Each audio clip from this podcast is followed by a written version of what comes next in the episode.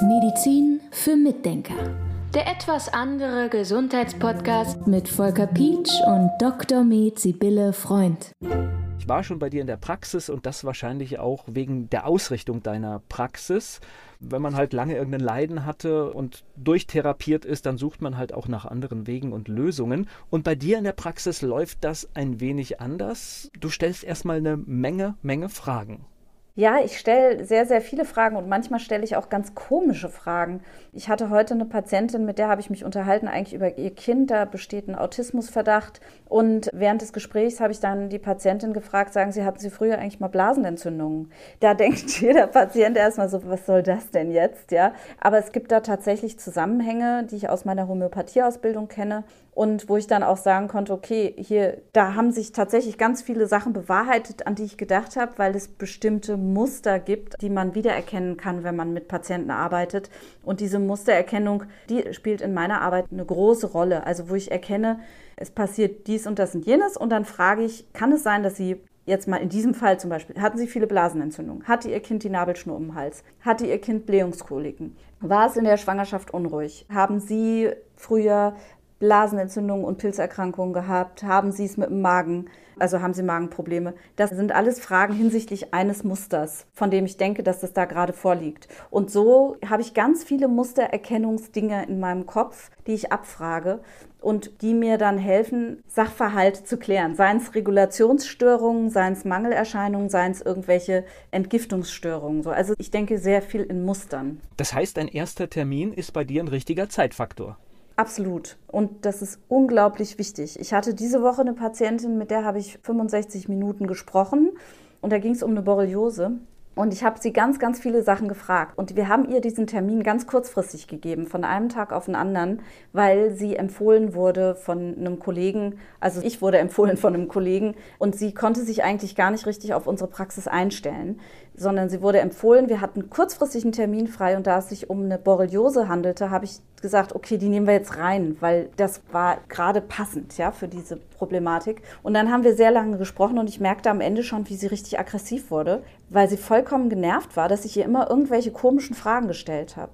Und am nächsten Tag kam sie dann in die Praxis, total genervt, kam schon rein, war vollkommen sauer und sagte, Sie haben mir gestern, mich gestern einen Fragebogen abgefragt, ich bin da nicht Ihrer Meinung und überhaupt, Sie haben mir Fragen gestellt, das war alles viel zu viel. Und dann sagte ich zu ihr, ja, wir müssen die Grundlagen erkennen, warum sie krank sind. Darum geht es. Und ich musste ihr das dann erstmal nahebringen. Und dann sagte sie nochmal, sie möchte jetzt die Borreliose behandelt haben, wie machen wir das? Und ich biete ihr was an. Wahrscheinlich ist es aber auch durch die Struktur, die wir erleben, wenn wir einen Besuch haben in einer Praxis, dass das ja oft so, so Dienstleistungsstrukturen auch sind und genau. wir dieses Mitarbeiten gar nicht mehr gewohnt sind. Ja, genau. Und das war dann auch das Thema, dass sie dann vor mir saß und sagte, ja, ich möchte jetzt was gegen meine Borreliose und hören Sie auf, mit anderen Sachen zu kommen. Ja. ja? Und ich glaube, wir müssen auch ein bisschen umdenken, weil wir wollen ja wieder gesund werden. Wir haben ja eine Störung, manchmal über Jahrzehnte aufgebaut, weil wir etwas falsch gemacht haben im Leben, weil wir zu viel Stress haben. Also es gibt ja viele Faktoren und es gehören dann, glaube ich, auch extrem viele unangenehme Dinge aus dem Leben bei dir in der Praxis auf den Tisch. Ja, aber das, das ist zum Glück nicht so das Problem. Ganz im Gegenteil. Also es fließen viele Tränen. Ich habe immer wieder meine Heultücher da, weil wir häufig an Punkte kommen, die wirklich auch sehr emotional sind, weil die auch reingehören. Aber das funktioniert gut eigentlich. Damit kommen wir, normalerweise kommen wir damit gut klar. Das ist eigentlich nicht das Problem, aber es ist tatsächlich so, dass man auch über Sachen häufiger mal sprechen muss, die vielleicht sich nicht so gut anfühlen, aber die sind einfach sehr wichtig häufig. Ich kann ja auch meine Geschichte hier mit einbringen. Also das heißt, du hast im Darmbereich entzündliche Prozesse. Wenn du zum Arzt gehst, kann es dir passieren, dass du irgendeinen Entzündungshemmer bekommst und Punkt. Ja, das ist eben das, was mich so frustriert hatte in der schulmedizinischen, als ich nur schulmedizinisch tätig war. Das funktioniert sehr gut bei irgendwelchen Notfällen. Also wenn jemand Probleme hat mit der Atmung und du gibst schnell mal ein Cortison, das ist super, ja. Also das ist sehr schön, klar, das ist lebensrettend. Auch die operativen Eingriffe, die man heutzutage machen kann in Notfällen oder auch nach Unfällen oder so, das ist super. Aber gerade bei der Behandlung von chronischen Erkrankungen ist es eben für mich persönlich unglaublich wichtig, dass ich der Sache auf den Grund gehe. Und das mache ich aus verschiedenen Perspektiven und dafür muss ich unheimlich viele Fragen stellen, auch Fragen, von denen man denkt, die stehen in gar keinem Zusammenhang mit der Geschichte, um die es im Moment geht. Und es braucht extrem viel Zeit. Jetzt erleben wir ja diesen Zeiteinsatz relativ selten. Also ich, ich habe es vor dir eigentlich schon mal beim Homöopathen erlebt, aber ansonsten habe ich das bisher noch gar nicht erlebt. Woran liegt denn das? Was bekommst du denn dafür bezahlt? Ja, das ist ja mit ein Grund, warum ich privatärztlich arbeite. Ich weiß aus der Kassenmedizin, dass wir mal ausgerechnet hatten in der Praxis, in der ich war, dass wir pro Patient, weiß ich nicht, 15 Euro gekriegt haben und ich hatte dann sechs Minuten Zeit etwa für einen Patienten. Und da konnte ich halt nicht wirklich eine tiefgreifende Arbeit machen. Ne? Ja, und jetzt mal ganz ehrlich, selbst dieser Betrag und diese sechs Minuten, die man da so im Kopf ausrechnet, selbst das ist wahrscheinlich gar nicht kostendeckend, weil eine Praxis nee. kostet Geld, ist teuer, es müssen Mitarbeiter bezahlt werden.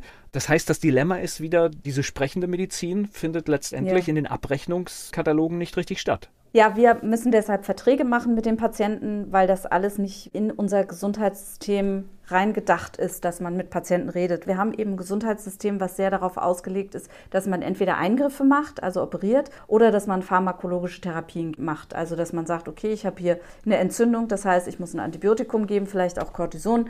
Welches Antibiotikum und fertig, das war es dann quasi, ja. Und das ist so ein bisschen so dieses System. Wenn man sprechende Medizin macht und viel, viel, viel redet, wird es nicht vergütet. Auch in den privatärztlichen Abrechnungen ist es eigentlich nicht so gut vorgesehen. Da gibt es so zwei Ausnahmen, wo man sagt, homöopathische Behandlung, da kann man mal sprechen. Aber ansonsten ist das in der Gebührenordnung für Ärzte nicht vorgesehen. Und weißt du eigentlich, wann es den letzten Inflationsausgleich für die Gebührenordnung für Ärzte gab? Bei diesem Einstieg, den du jetzt machst, befürchte ich, dass das sehr, sehr lange ist. 1982. Da ist ja kaum was passiert in der Zwischenzeit. Ja, das ist wirklich unglaublich und wir müssen uns an diese Gebührenordnung halten. Das heißt, das ist die Grundlage für unsere Abrechnung und die ist extrem kompliziert. Ganz viele Sachen darfst du gar nicht. Du darfst zum Beispiel keine Pauschalpreise sagen. Also ich darf nicht sagen, so, Sie kommen jetzt, wenn Sie zu mir kommen und Sie sind eine Stunde da, müssen Sie so und so viel bezahlen. Das darf ich nicht. Das ist verrückt. So ich glaube, wir lösen ja dieses System nicht. Es ist da, aber vielleicht können wir diesen Podcast so mit einem Wunsch mal enden, dass du einfach sagst, was wäre denn deine Idealvorstellung, wie du mit diesem Thema umgehen würdest? Was würdest du wünschen, was generell in allen Praxen zukünftig möglich ist? Oh, ist das eine schwere Frage. ich glaube, die Frage kann ich echt nicht beantworten, weil dieses Thema so schwierig und so komplex ist. Ich meine, meine Wunschvorstellung, die ist aber wirklich so so abgefahren, die wird wahrscheinlich nicht zustande kommen, aber meine Wunschvorstellung wäre, dass mich jeder nach dem bezahlt, was er bezahlen möchte und was er bezahlen kann und was es ihm wert ist. Das wäre mir das Liebste, wenn man die Wertschätzung und den Energieeinsatz, den man selbst reingibt und die Wertschätzung, die vom Patient zurückkommt, wenn man den in Geld ausgeglichen kriegen würde. Aber das ist so eine, das ist so eine Wunschvorstellung, die funktioniert, fürchte ich, in unserer Welt nicht. Medizin für Mitdenker. Der etwas andere Gesundheitspodcast mit Volker Pietsch und Dr. Med Sibylle Freund.